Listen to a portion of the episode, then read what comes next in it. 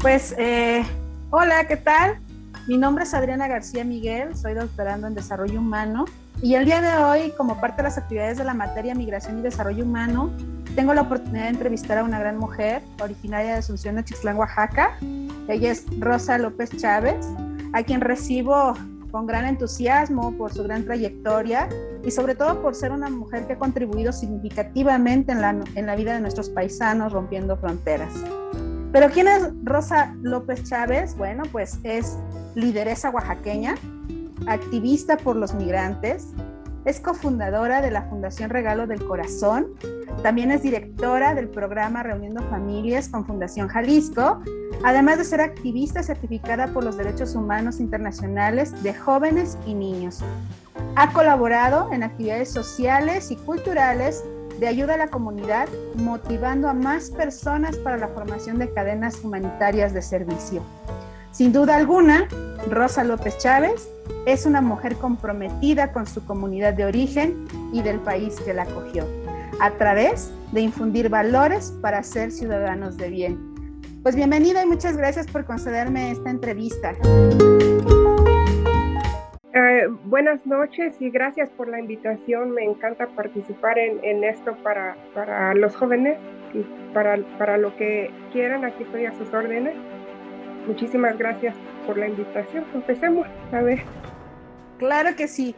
Pues bueno, em, como bien ya escucharon, la materia a la que corresponde este trabajo, esta entrevista es eh, sobre migración y desarrollo humano. Y bueno, en este caso, eh, ¿por qué eh, la entrevista a Rosa López Chávez? Pues bueno, por todo ya el, el, currículum que trae, las actividades que ha realizado, pero sobre todo porque ella ha vivido en carne propia la migración, ¿no? Entonces, desde su experiencia y todas las situaciones que se han dado a lo largo de su vida, que no han sido tan fáciles, digo, ahora creo que ella ya es una mujer muy empoderada, ¿no? Que que ha ayudado a, los demás paisanos, y no nada más de aquí de Oaxaca, yo me atrevería a decir que de otras partes de la República, a pues a fortalecerse, ¿no? Porque ser migrante pues es una situación difícil. La migración sabemos que se puede dar por varias situaciones, a veces de manera voluntaria, muchas veces de, de manera forzada, pero inmerso en todo ello pues hay una situación muy complicada a nivel personal como familiar, ¿no? Por los que se quedan o por quienes se van con nosotros, ¿no? La situación es muy complicada. Y bueno, en ese sentido, pues nuestras preguntas van a girar en torno a la experiencia de vida y las contribuciones en apoyo a la población migrante. Y la primera de ellas es, para usted, ¿qué es la migración y por qué cree que se lleve a cabo? Bueno, la migración es un, un cambio de, de, vida, es moverte de tu tierra natal, donde has nacido, donde has crecido, hacia otros lugares, pueden ser dentro de la República o otros países. Y pues eh, la migración siempre ha existido y, va a seguir existiendo y es por buscar eh, nuevas oportunidades, diferentes oportunidades. Eh, hay muchos tipos de migración, algunos los hacen por, por un asilo político, por algo humanitario, pero la mayoría de nosotros los mexicanos pues lo hacemos por falta de oportunidades en nuestras comunidades de origen. Eh, es, la Mixteca de donde somos nosotros, pues es ah, un exportador de un lugar donde viene la mayoría de, migrantes a trabajar al campo a los Estados Unidos. Claro, claro, por supuesto. Sin duda alguna, eh, pues vemos, ¿no? En nuestros eh, amigos, grupos de amigos, de familias y demás, ¿no? Esta situación que se ha dado desde hace muchísimos años. Y bueno, en este sentido, ¿qué motivó a Rosa López Chávez irse a Estados Unidos? Bueno, mira, eh, yo era una jovencita de 17 años. Eh, ahorita yo pienso que en ese tiempo no lo pensé ni tenía motivos en, la mente, en la cabeza. Yo estudiaba el segundo año de enfermería en el Instituto Politécnico Nacional, quería ser una enfermera. Eh, pero en unas vacaciones a mi casa era la moda. En 1988 eh, era la moda en que todos de esas generaciones venían a Estados Unidos, quizás porque el paso al pasar la frontera era demasiado fácil. Eh, entonces, pues yo era una de las pocas ah, personas que, que, sí tenía una, una visa de turista. Eh, así es de que pues no era la necesidad de buscar dinero, pero yo creo la oportunidad de las alas que mi madre me dio para volar y buscar un, nuevo estilo de vida a, su mente de mi madre en ese tiempo.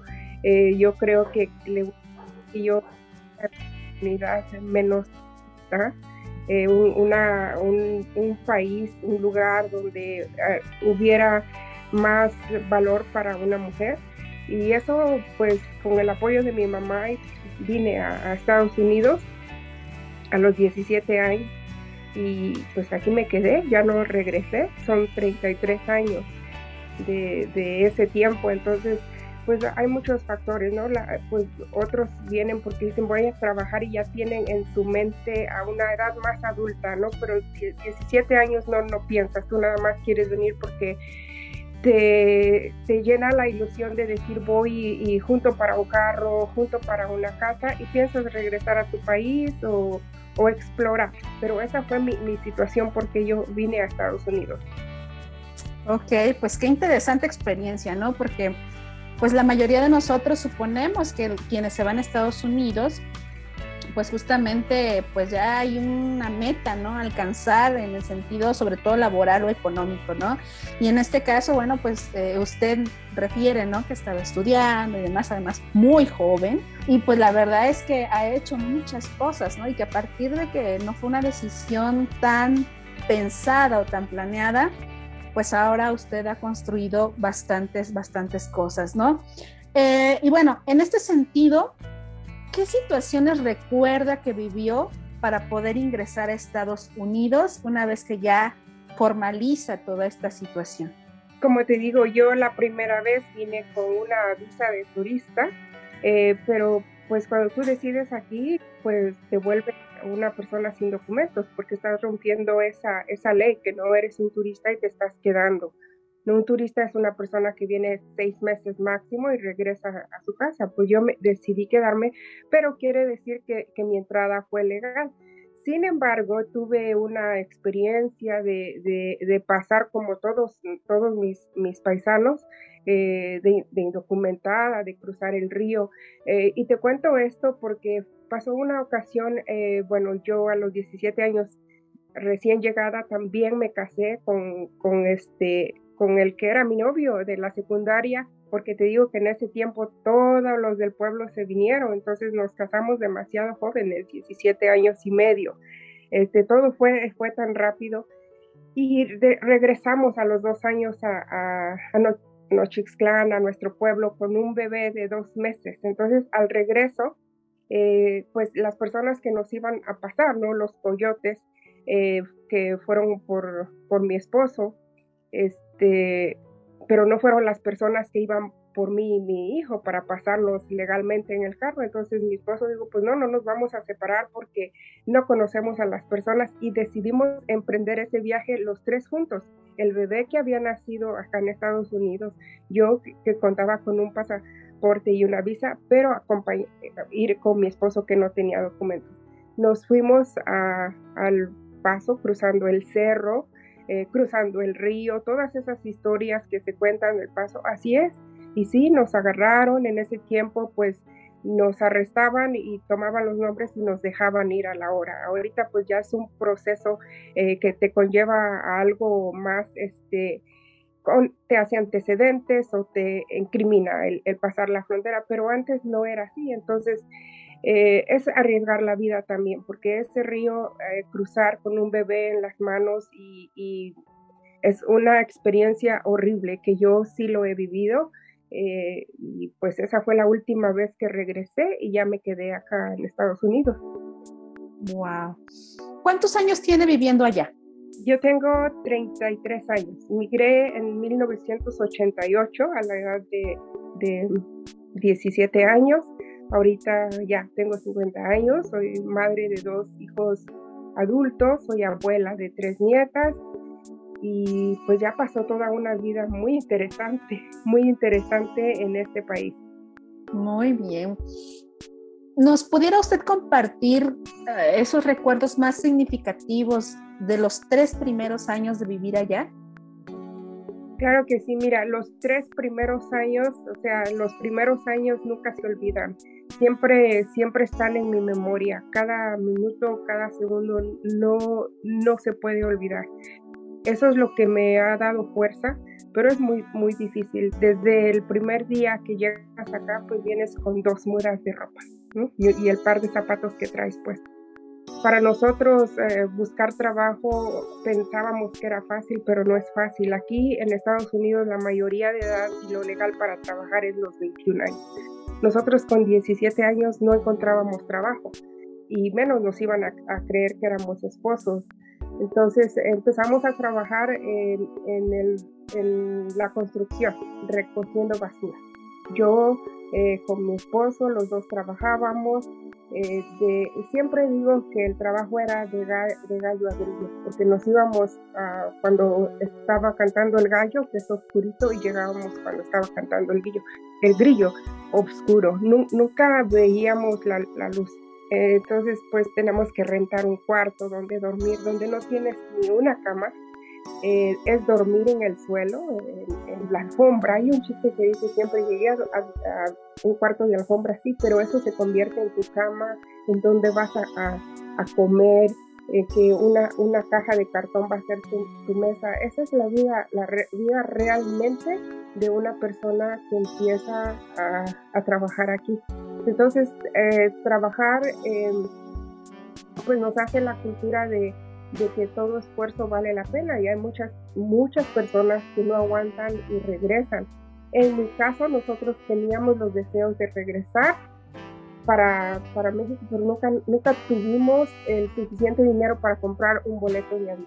Con eso te digo todo, que estábamos al día para comer.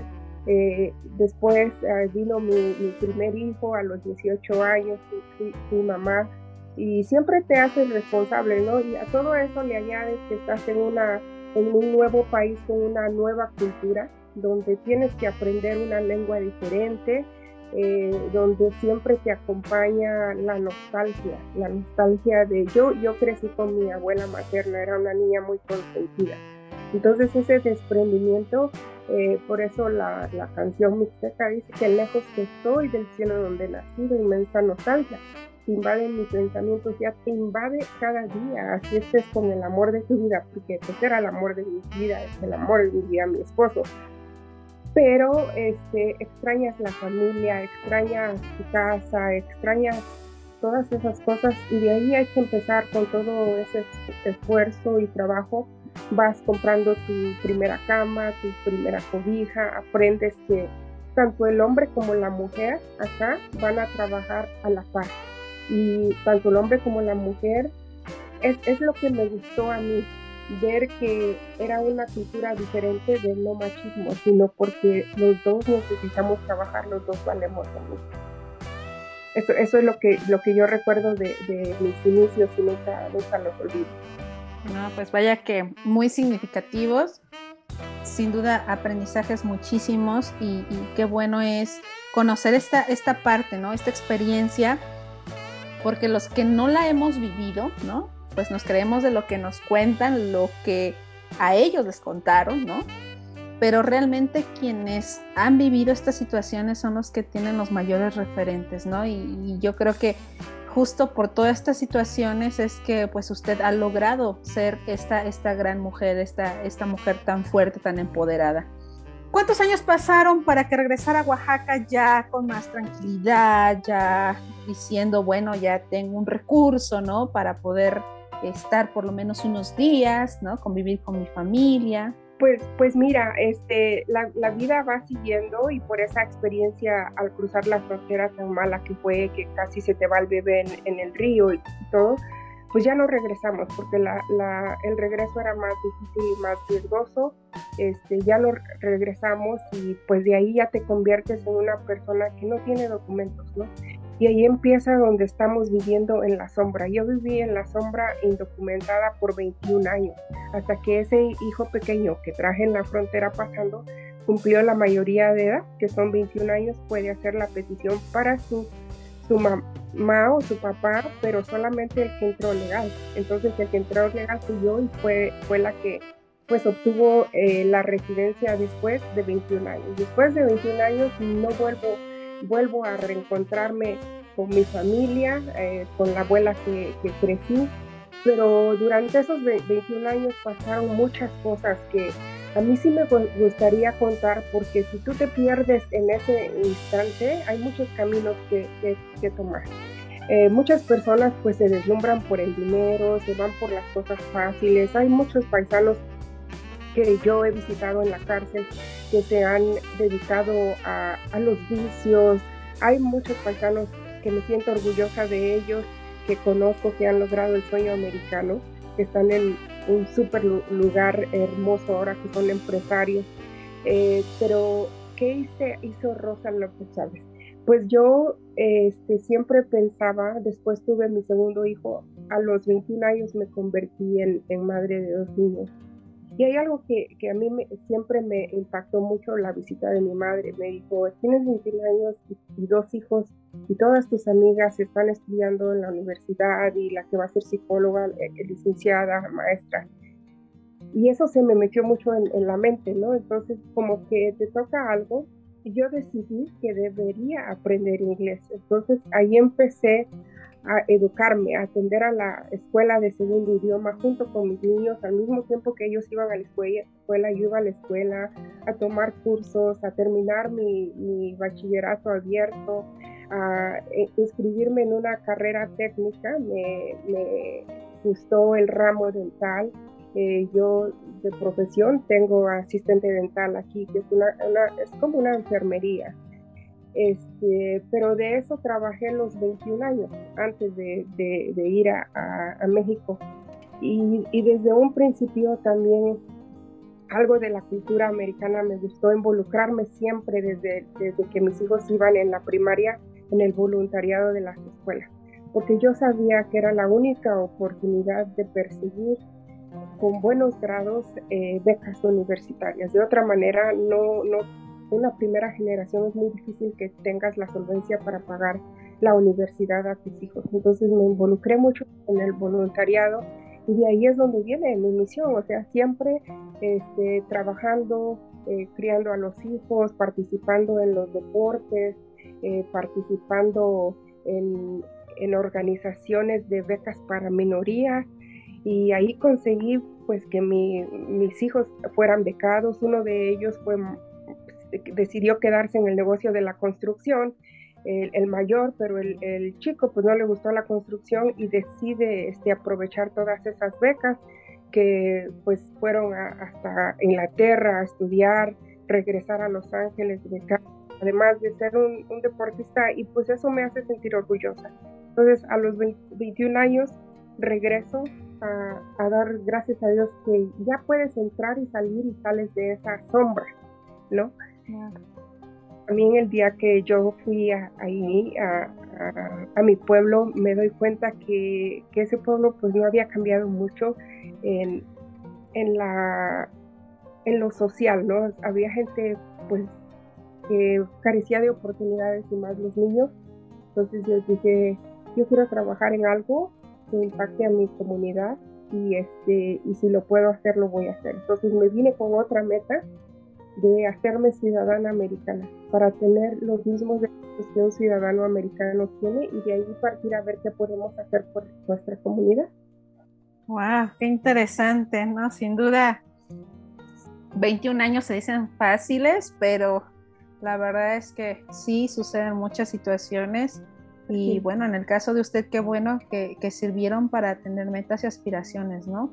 Y no nada más hacia su persona, ¿no? Sino su familia y más allá eh, de quienes pudiera usted eh, seguir apoyando. Mm, entonces, todo esto entiendo, ¿no? Que es lo que la lleva justamente ser activista por los migrantes, ¿no es así? Pues mira, el activismo tú no lo eliges como una profesión, ¿no? Yo creo que eso te lo vas ganando con el tiempo porque la gente te va llamando que eres eso. Yo no sabía que era eso, pero bueno, pero de voluntaria. Después eh, nos llamaban líderes comunitarios porque pues éramos voluntarios en la comunidad y ayudábamos a todos y servíamos para todos. Este, yo decía, yo quiero hacer obras sociales sin que tenga que ver con política, pero al final todo es política. ¿Por qué? Porque cuando empezaba a recibir llamadas de mis paisanos que, que alguien que está en la cárcel y sus familiares no pueden ir porque no tienen sus documentos, y yo decía, pues yo estuve en esa situación, o sea, yo estaba sobre la sombra, yo, yo no podía ir a visitar a, alguien a la cárcel o a alguien al hospital, entonces yo voy y yo me ofrecía a ir, entonces iba como representante y siempre, pues eres abogada, no, no soy abogada, pues es el líder de su comunidad y así fue como me fui ganando ese nombre de líder de la comunidad oaxaqueña, ¿no? Porque primero pues iba yo con, era, era como, no racista, pero yo decía yo nada más con los oaxaqueños, porque no, no podía y, así, este, pues si hay una marcha donde tienen que ir a, pedir por los derechos de los migrantes, pues vamos, también nos convocan y vamos, porque ya somos parte de ese grupo y es como tú te vas haciendo activista, ¿no? Y no es activista de los que andamos protestando en, las calles o, que andan ah, destruyendo cosas, no. E, este activismo es diferente. Eh, darle la mano a los paisanos que ellos no pueden hacerlo y buscar el recurso para, para que puedas ah, ayudarle en cualquier situación. Más a veces que nosotros tenemos muchos paisanos que están encarcelados injustamente por no tener una representación legal, por no hablar el idioma, así que siempre verán en mis redes sociales que ando buscando quién habla mixteco, quién habla zapoteco, porque es una emergencia que tenemos un paisano en una corte donde tengo que ir. Y, eso pues me ha, em, hecho decir que, soy activista por los derechos de los migrantes, que nos falta mucho. Muy bien. Y bueno, otro, otro gran logro ¿no? y contribución que usted ha hecho a lo largo de su trayectoria es sobre el programa Reuniendo Familias. ¿no? Entonces me gustaría que nos platicara un poquito de cómo funciona el programa, y qué la motivó a traer el programa e implementarlo aquí en Oaxaca. El programa Reuniendo Familias eh, es un programa que, hicieron los dos países, Estados Unidos y México, como un gesto humano. Es obvio que Estados Unidos sabe que aquí hay millones de indocumentados y que esos millones de indocumentados no han vuelto a su tierra, así como yo, 21 años de, trabajando en este programa me doy cuenta que hay personas que tienen 35 años de no haber visto a sus padres. Algunos no tuvieron la oportunidad porque murieron, nunca los volvieron a ver. Entonces yo viviendo esa experiencia de qué sentirlo, eh, no estar cerca de tus seres queridos, me enteré de este programa que lo hacía, siempre lo ha hecho el gobierno en nuestro estado de Oaxaca, la de la Guetza eh, familiar pero yo veía que pocas veces o casi nada de, personas de nuestra Mixteca eran beneficiados, no siempre venían de, de otros lugares. Y tenía que buscar alianzas, porque mi fundación, mi organización en ese tiempo tenía un grupo de club migrantes mixtecos que también trabajábamos para, para dar apoyos a nuestra comunidad, eh, es lo que aportábamos entre paisanos a eso era muy pequeña como para llevar un programa tan grande. Entonces eh, pedí la oportunidad al presidente y amigo mío de Fundación Jalisco que acogiera un grupo de oaxaqueños eh, en sus grupos que él hace de, fundaciones, que trabaja con todos los municipios. Y me dijo, bienvenida, este, es muy delicado el programa, este, tiene uno que trabajar al pie de la letra con, con la ley americana y mexicana. Y, y sí, lo, lo hice di las gracias y mi primer grupo que fue, fueron de siete, siete personas. Y yo pensé que era, era solamente un grupo porque era para darle las gracias a esos compañeros míos que formaron parte del Club de Migrantes y, dimos por terminado tres años de servicio, darle las gracias de traerles a sus madres eh, por haberme acompañado en, en, en, esa enmienda. Este, cumplimos ese grupo de, siete, pero pues me empezaron a llamar también más personas que querían venir, entonces aprendí, me capacitaron para ser un, pues un coordinador de, grupos. Y fue así como se empezaron a agregar más estados y pues ya después me nombran eh, coordinadora de, los estados del sureste, porque pues ya de Guadalajara para acá lo trabaja Fundación Jalisco. Y pues lo, he hecho bien, lo he hecho honestamente, ha tenido muchos, ah, muchos logros, pero sobre todo que ante la embajada estamos trabajando transparentemente y seguimos beneficiando a más personas y actualmente soy la, directora de, este programa, este, un programa noble donde tú también tienes que, bueno, en mi caso yo doy mi labor social ahí porque muchos, muchas organizaciones de migrantes hacen los programas y mandan a coordinadores o contratan gente y a mí me gusta hacerlo personalmente, que me conozcan eh, desde el inicio hasta el final y, y eso me ha hecho visitar muchas comunidades en Oaxaca, comunidades que yo nunca conocía, me ha hecho enriquecerme más de lo que es mi cultura oaxaqueña, de tener mucha diversidad y decir que Oaxaca no se divide por regiones, o sea, Oaxaca es todo. Y no solo Oaxaca, ahora tengo gente de, Chiapas, tengo gente de, Puebla, eh, desde el Estado de México, de Michoacán, que ya prefieren ir con los grupos de Oaxaca. Y así va, y pues todo tiene que continuar, todo tiene que crecer. La, esta semana pasada acaba de quedar registrada la Fundación Regalo del Corazón, primera fundación eh, registrada en Estados Unidos, un regalo a mi tierra natal, eh, que vamos a manejar eh, todos los ciudadanos, porque cada día se van a ir agregando cosas hermosas que es de todos, no es la mejor herencia y legado que yo quiero dejar para, para mi tierra y pues también va a encabezar ya ese programa ahora eh, por, por, sí solo la fundación.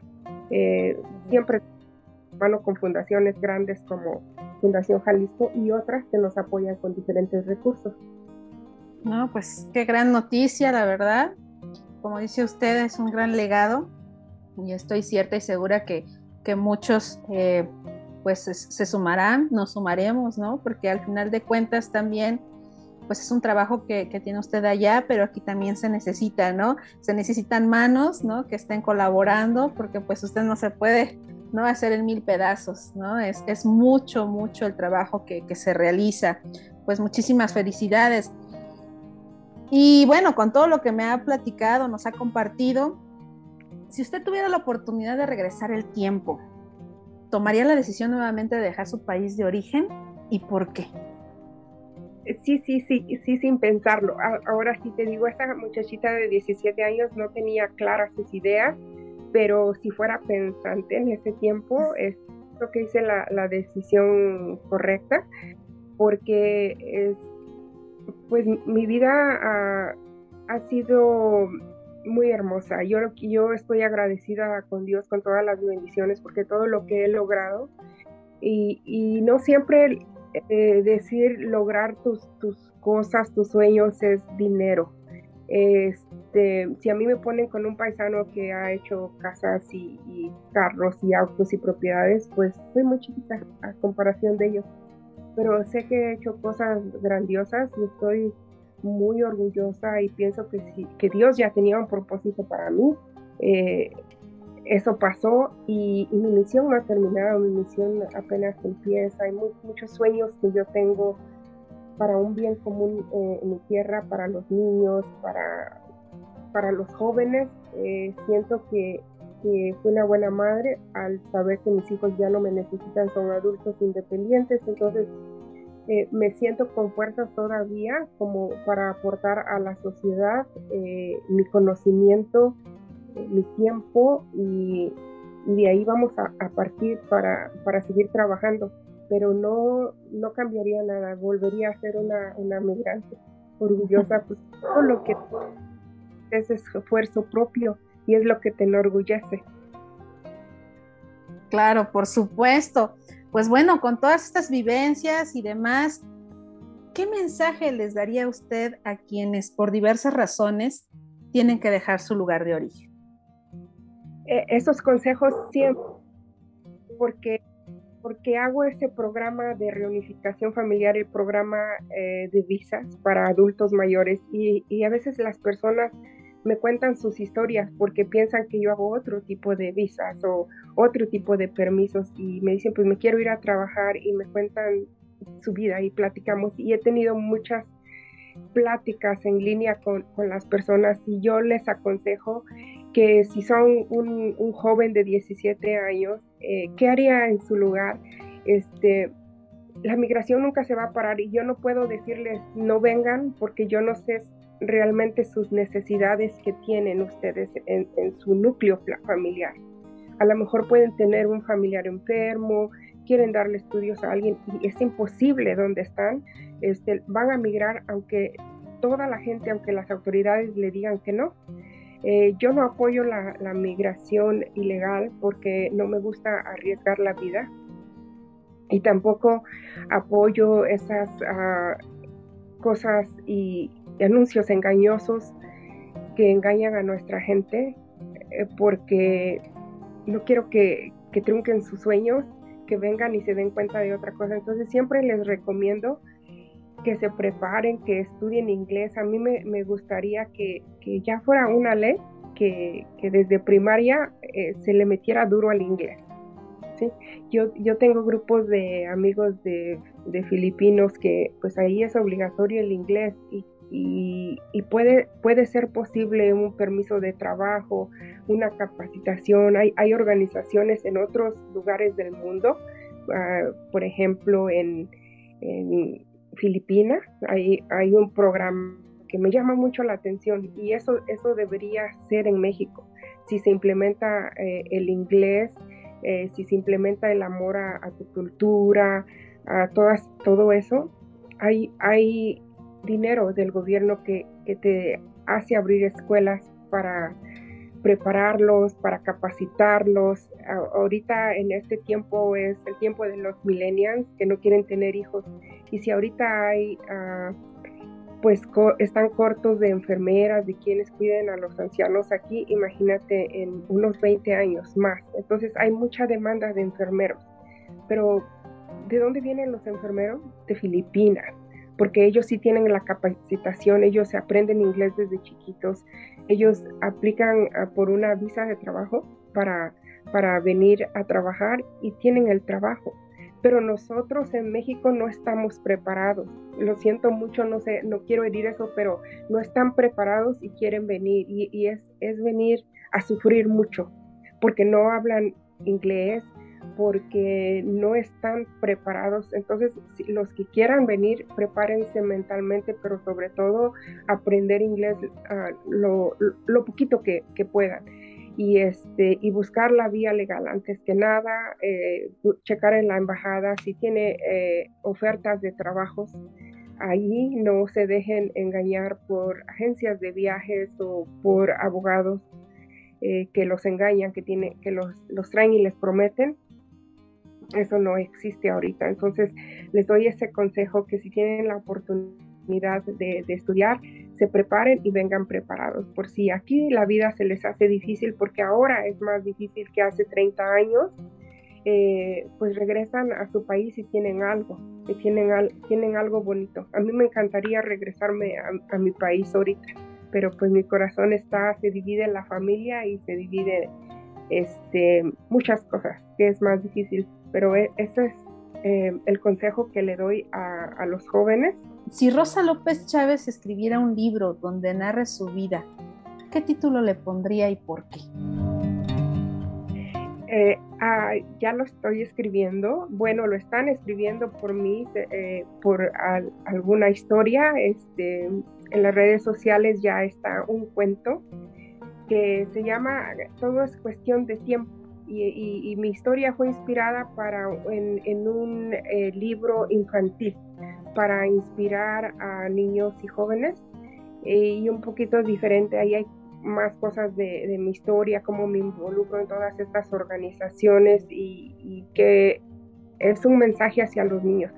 Entonces el libro se llamaría igual y se va a llamar igual, todo es cuestión de tiempo porque todo, todo se cumple mientras tú tengas un sueño y a veces no es en el tiempo que tú quieras, a veces es en el tiempo Dios, en el tiempo que tiene que pasar, pero todas tus metas se cumplen y, a mí hay cosas que me han ah, costado más tiempo, pero todo es cuestión de tiempo.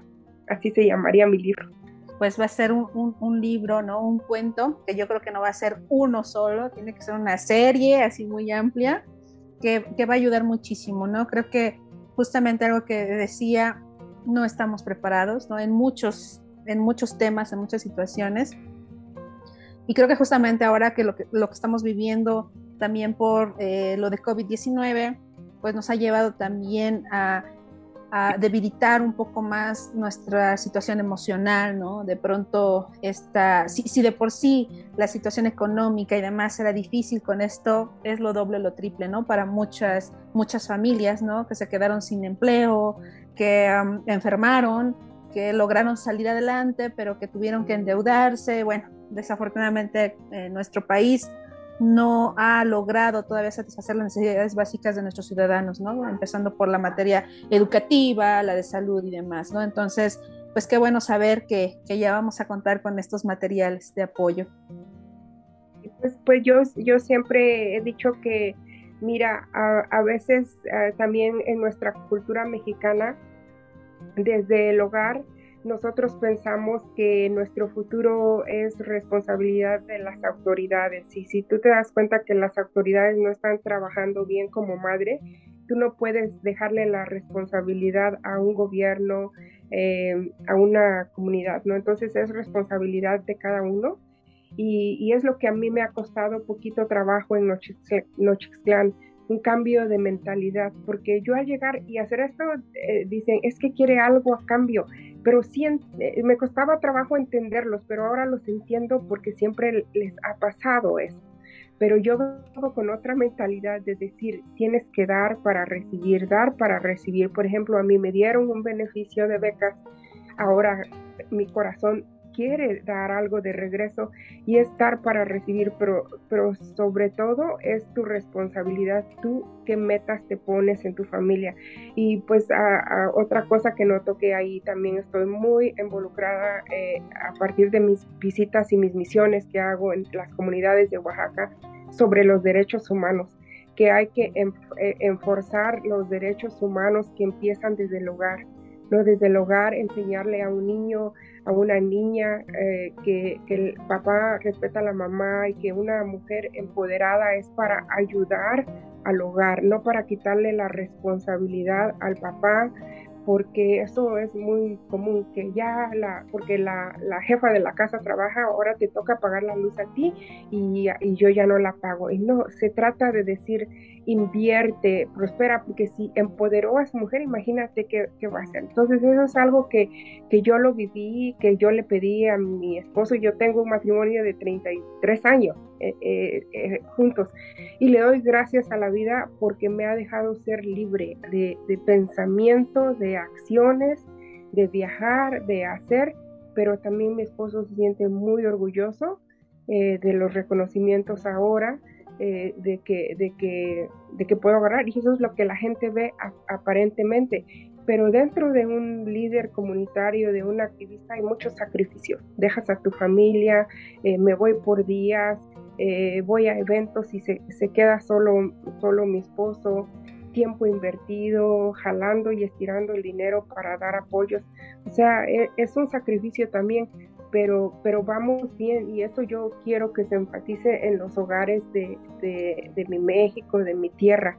Los derechos humanos empiezan en el hogar y, tú eres responsable de lo que quieres para tus hijos, de lo que eliges para tus hijos, el futuro que le dejas a tus hijos.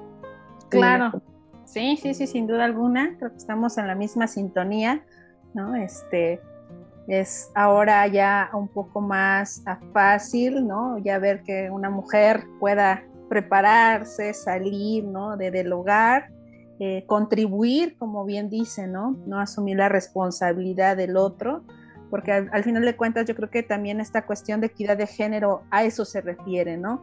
Este, pues estar en estas circunstancias de apoyo y colaboración y pues qué bueno escuchar este mensaje de usted que pues es un gran referente, ¿no? La verdad es que pues es un orgullo en, en, Nochixtlán tener a una persona, a una mujer como usted que que además de haber vivido varias situaciones y que sigue viviéndolas, ¿no? Como hoy, hoy ya comenta, pues eso le, le, fortalece para seguir adelante y seguir insistiendo en lo que, en lo que se ha planteado para alcanzar esas metas.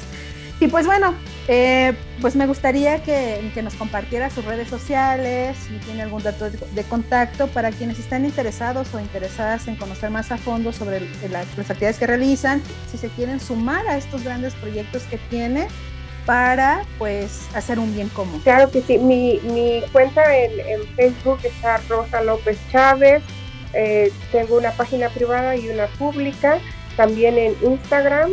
Eh, la, la fundación ahorita es nueva, vamos a hacer una página web, pero yo quiero pues mandarles este mensaje que se conecten por mis redes sociales donde quiera que me van a ver. En Ochiclán, Rosa López Chávez va a salir todos mis videos, todas las fotografías, todo lo que hacemos y las que quieran unirse, también yo tengo un espacio acá como líder oaxaqueña eh, de la comunidad migrante donde exponemos nuestras artesanías, donde promovemos nuestro estado como es cultura, eh, bailes, música, cualquier uh, persona que, que, quiera colaborar, eh, yo si tengo los, los medios los, los voy a ayudar eh, viajo cada seis semanas o cada dos meses a, Oaxaca.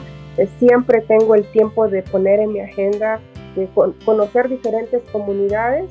Y pues ahorita eh, por el COVID estamos un poquito más aislados los viajes, pero pues siempre, siempre voy a estar. Y, y Rosa López Chávez es una mujer presente con el corazón en mi comunidad y me siento muy orgullosa de trabajar al mismo tiempo en dos comunidades tanto aquí en el condado de Orange como en Nochixtlán. Aunque no esté presente, eh, hay gente y mis angelitos que andan trabajando, así es que si hay más ángeles, bienvenidos a, a trabajar en esta bonita organización.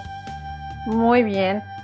Pues muchísimas gracias, ¿no? A usted por permitirnos entrar en su corazón, ¿no? En su vida, por compartirnos eh, en este corto tiempo algo de lo mucho que está haciendo, de los proyectos y las metas que tiene, pero sobre todo de ser un referente para las mujeres de nuestro estado, de nuestro país y pues con ese temple y fortaleza para seguir adelante, ¿no? Entonces, pues muy agradecida por contribuir en, en esta tarea y pues estoy segura de que podremos hacer también un buen trabajo en conjunto órdenes, gracias por la invitación, mi, mi vecinita, mi Nos vemos pronto en, en y en lo que pueda ayudar aquí estoy a sus órdenes. Muchísimas gracias.